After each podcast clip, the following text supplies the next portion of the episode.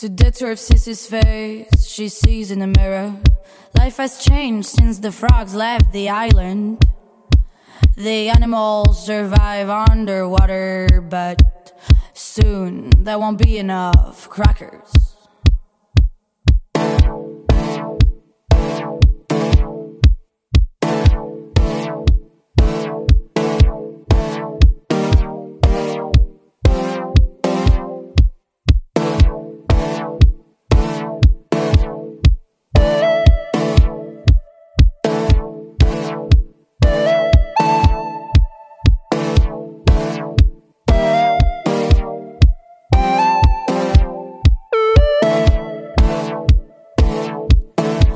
Sissy, sissy, princess drinks a strong alcohol.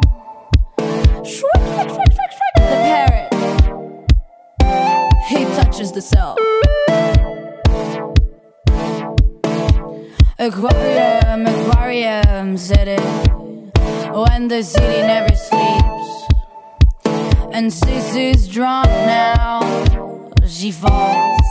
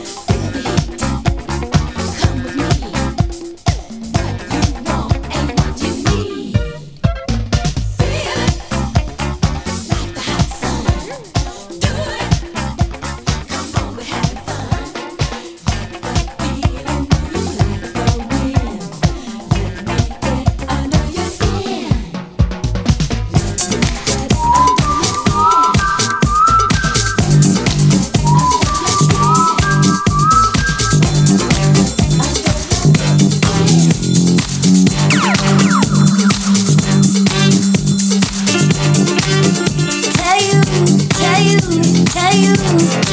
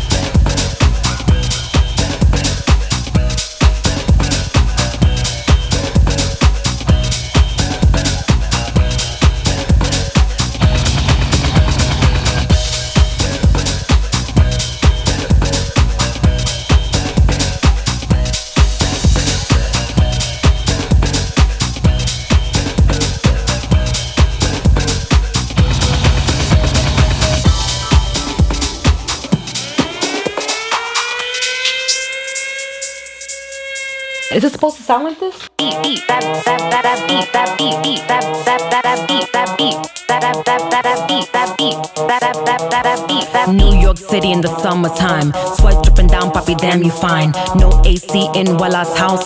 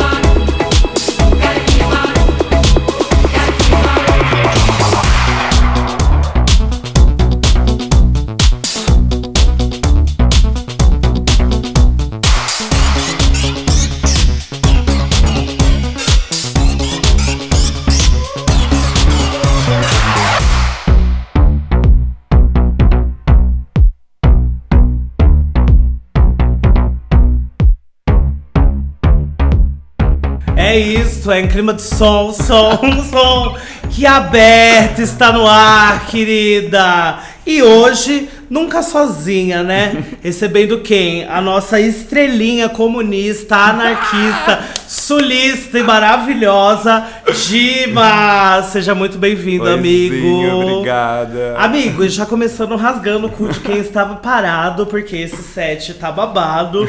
Conta pra gente o que, que você trouxe nesse set, que foi tudo. A gay que não der stream arrumou briga comigo, inimizade, entendeu? Já não me cumprimenta na rua, porque tava muito bom, amigo. Obrigado. Conta aí o que, que você trouxe, o que, que, que tinha. Então, pra, diferente de set de festas e de alguma noite, como é gravação de um podcast, de um set aqui online, eu gosto de trazer mais todas as referências, misturar tudo, botar no liquidificador e tacar pra todo E mundo. tacar pra todo lado, porque é isso, né, amigo? Sim. É uma hora uma que berra ali, que se identificou, que lembrou de uma ceninha. Não, a gente achou tudo que tava nesse clipe intimista. Foi bafo, parabéns. Obrigado. Agora eu queria co- começar, assim, das coisas do começo, né? Você que veio do sul, Porto Alegre, estrelinha sulista, na terra fascista, ela que nasceu pra confrontar e afrontar. Você já começou a tocar lá no sul? Você é tipo, ah, va- vai, vai do começo. Então, eu na verdade vim de uma cidade chamada Mato Leitão. Nasci lá, criada Eu lá. vi que de habitantes tem menos likes que a página dele. Vai tocar de habitante. Eu tenho mais amigo no Facebook que a população de Mato Leitão.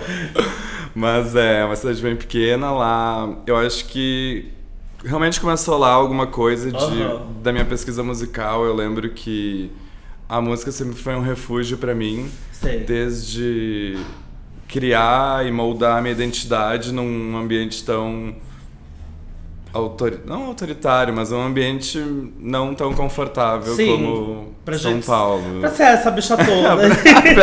Essa bichona aqui. Não, e amigo, e, e também de muita referência, né? Porque assim, Sim. você não, você não deixar um viado sem rir, sem dar uma risada, sem lembrar de algo, muita referência pop, tipo, de adolescência também, tudo isso, Sim, né? é. E desde essa pesquisa que eu faço de lá, eu gosto de trazê-la sempre comigo. Eu acho que, que é isso que é o mais forte da minha identidade, não só sonora, mas quem eu sou. Eu acho que a música Aham. diz muito quem eu sou.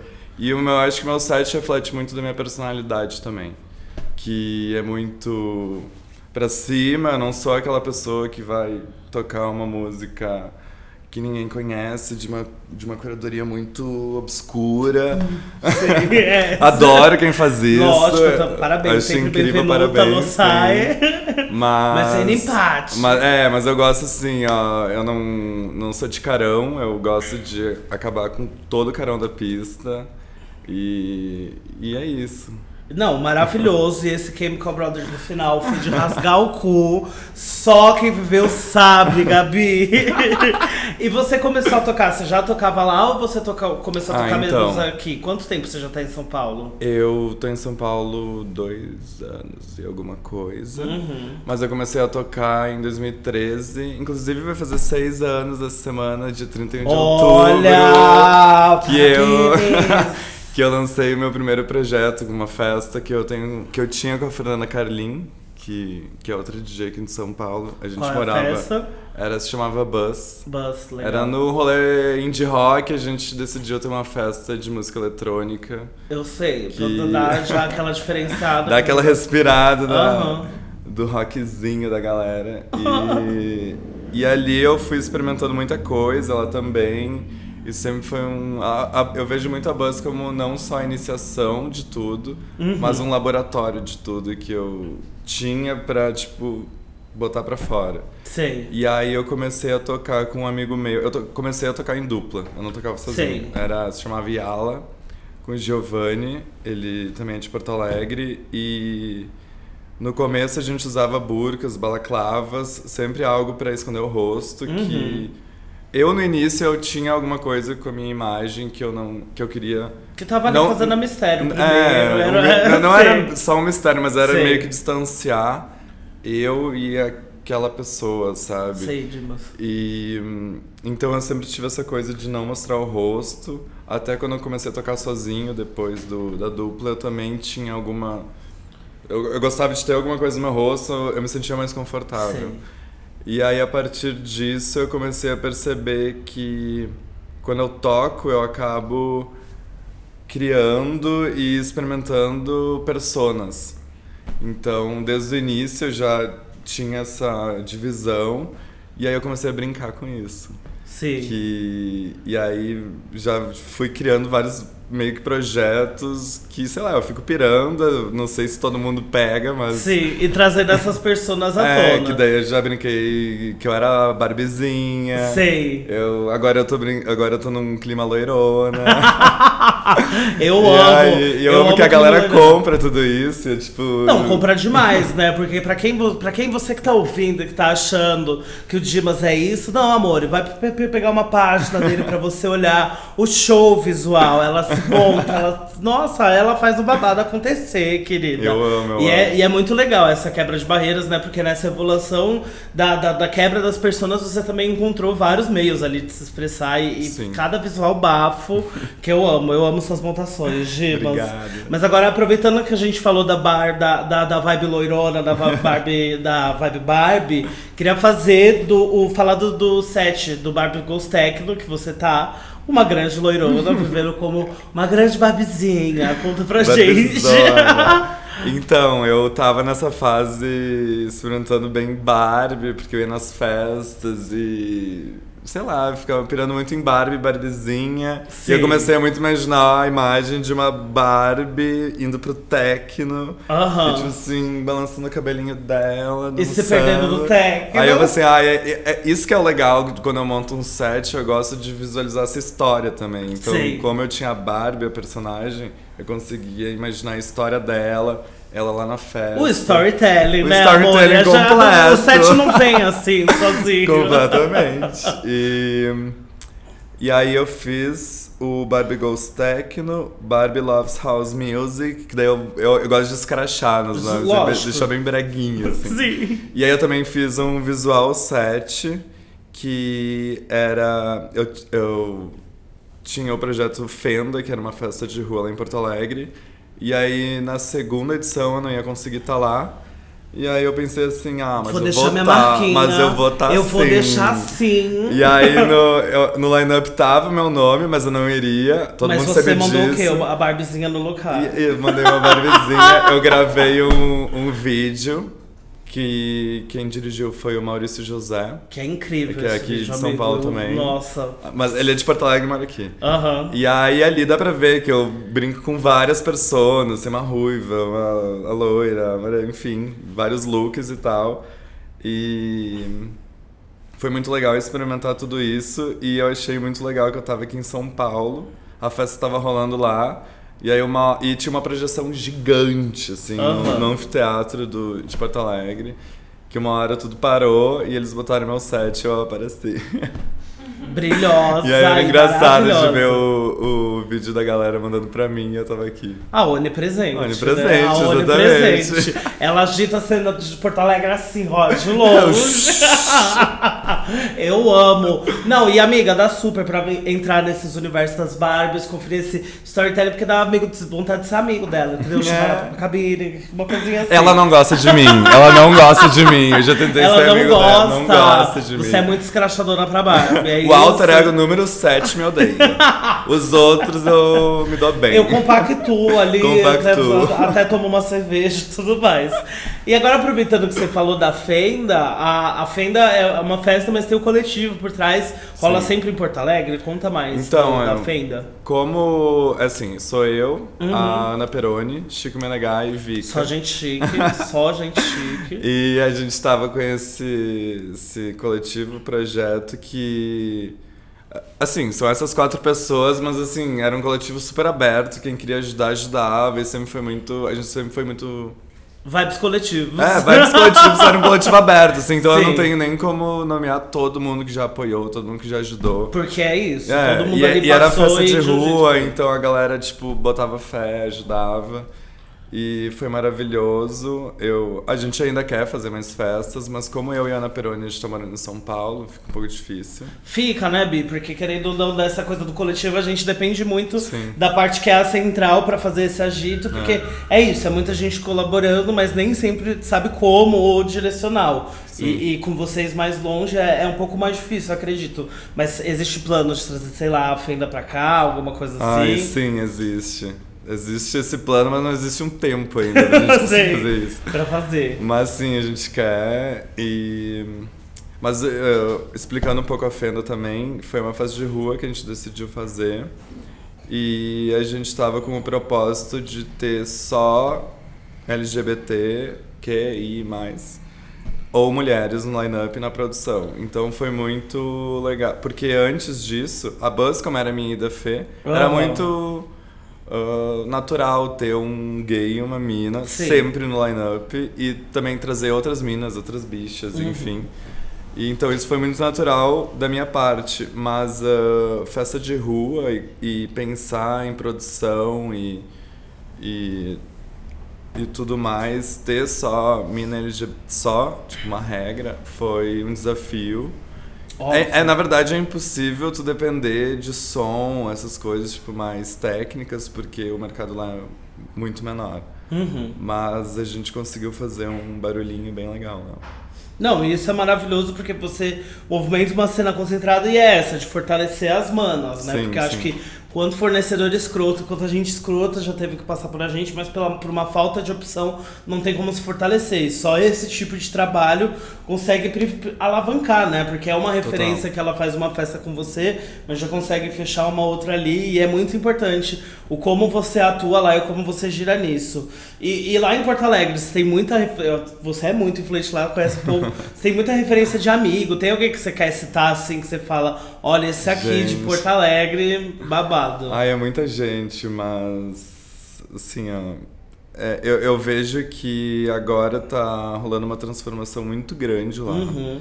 Então eu sei que Porto Alegre que eu. Não que eu deixei, porque eu, Porto Alegre ainda. tá Lógico, comigo. ainda reside aí. Mas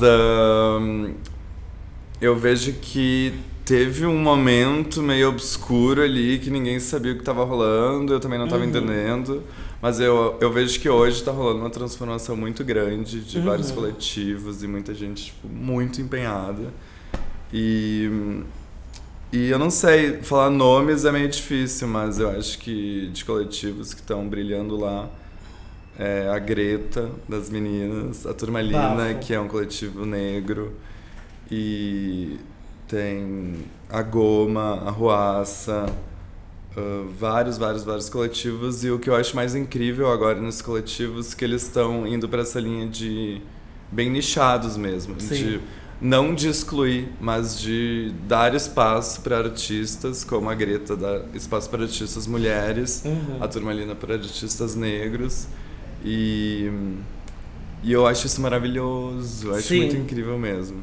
Exato, porque são núcleos de fortalecimento principalmente. E agora você já viu que ele sabe, né, meu amor? Então aproveita e não fica aqui só no podcast. Confere lá na nossa página do Instagram da Aberta, o Aberta Refs, onde o Dimas trouxe um montão de artistas e de coletivos de pessoas maravilhosas. Convida a galera aí, Dimas, pra ir conferir o Aberta Refs. ver, por favor. Eu fiz uma seleção amo. incrível pra ASMR, você. Vai, convida. Página da Aberta. É isso, no Instagram.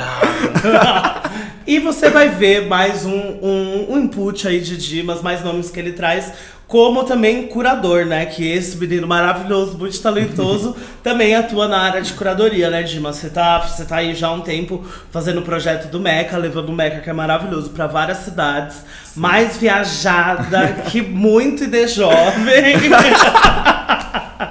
E me conta, como que tá sendo fazer a curadoria com eles e tudo mais? Então, assim, eu acho que antes de Mecha, ah, tudo que eu. Eu não sei, eu acho que eu tenho um radar bom pra.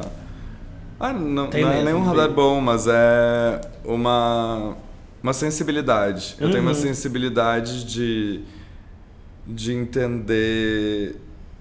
E é de tudo, assim, é tipo, desde música, artistas, pessoas, cenas, cidades.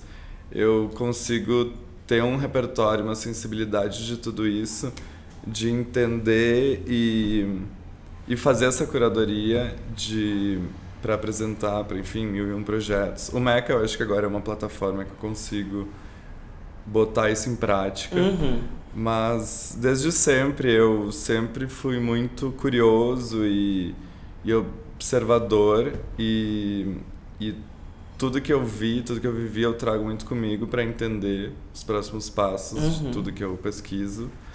Mas ahn, eu acho que eu comecei mesmo com curadoria musical, né, que que sendo DJ, enfim, eu também trabalhei numa empresa chamada Bananas Music Branding Uhum. que era curadoria musical para para marcas, enfim. E ali eu aprendi muita coisa. Ali que eu consegui entender mesmo curadoria, não só Sim. pesquisa musical. E como atuar como curador e tudo mais, É, sim. total. E e aliás, quem me ensinou muita coisa foi Julie Baldi. Quero falar o nome dela aqui, maravilhosa. Bafo. Agora ela tá morando em Portugal, mas ela é lá de Porto Alegre também. E, e ali, fazendo toda a curadoria, comecei... E não só de um estilo, né? Porque eu acredito É, que como nossa, era pra sim. marca, muita coisa diferente você É, fez, eu, né? eu, como eu tenho uma personalidade...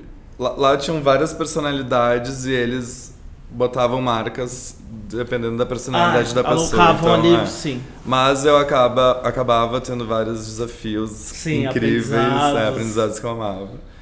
E hum, no Meca eu faço curadoria não só de da pesquisa musical para os festivais e tal, mas também de, por exemplo, em Recife, ano passado foi o primeiro festival lá O do eu tive foi tudo. foi tudo, foi maravilhoso.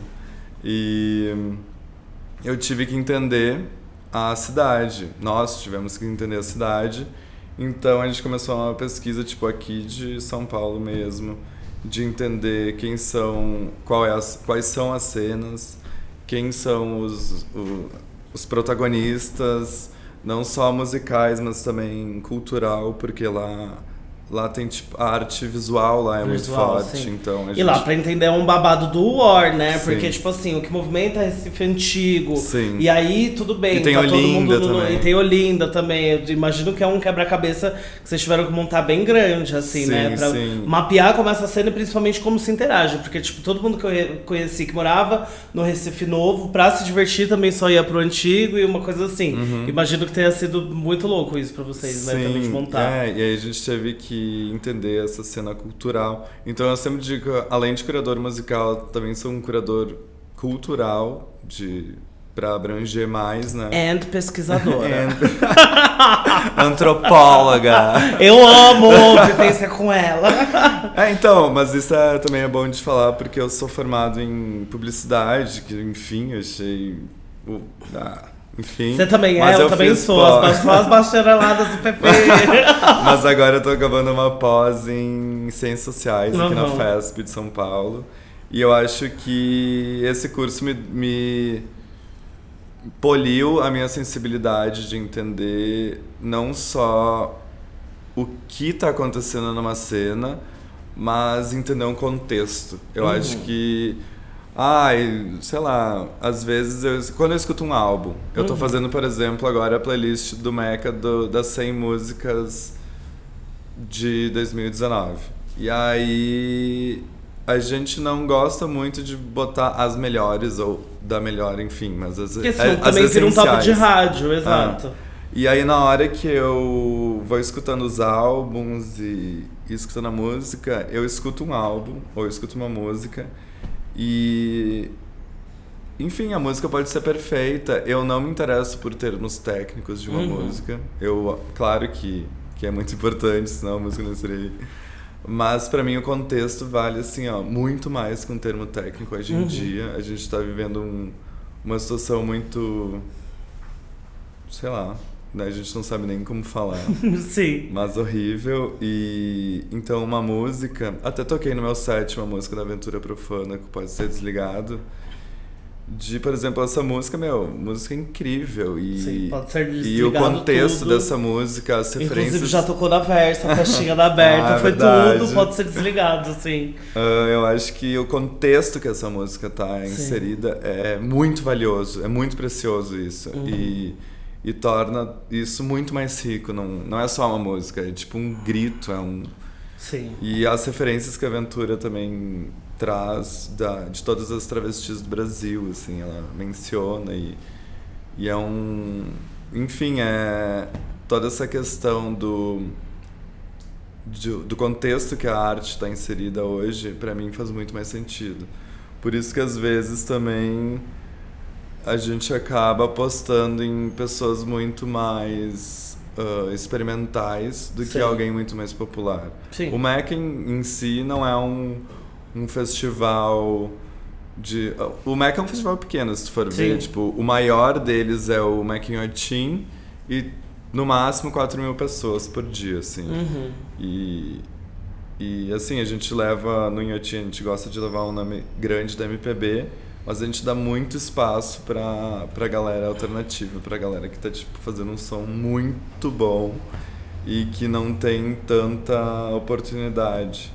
E eu vejo a minha curadoria e quando eu escolho algum artista, óbvio que eu gostaria de escolher todos os artistas que eu pesquiso e conheço.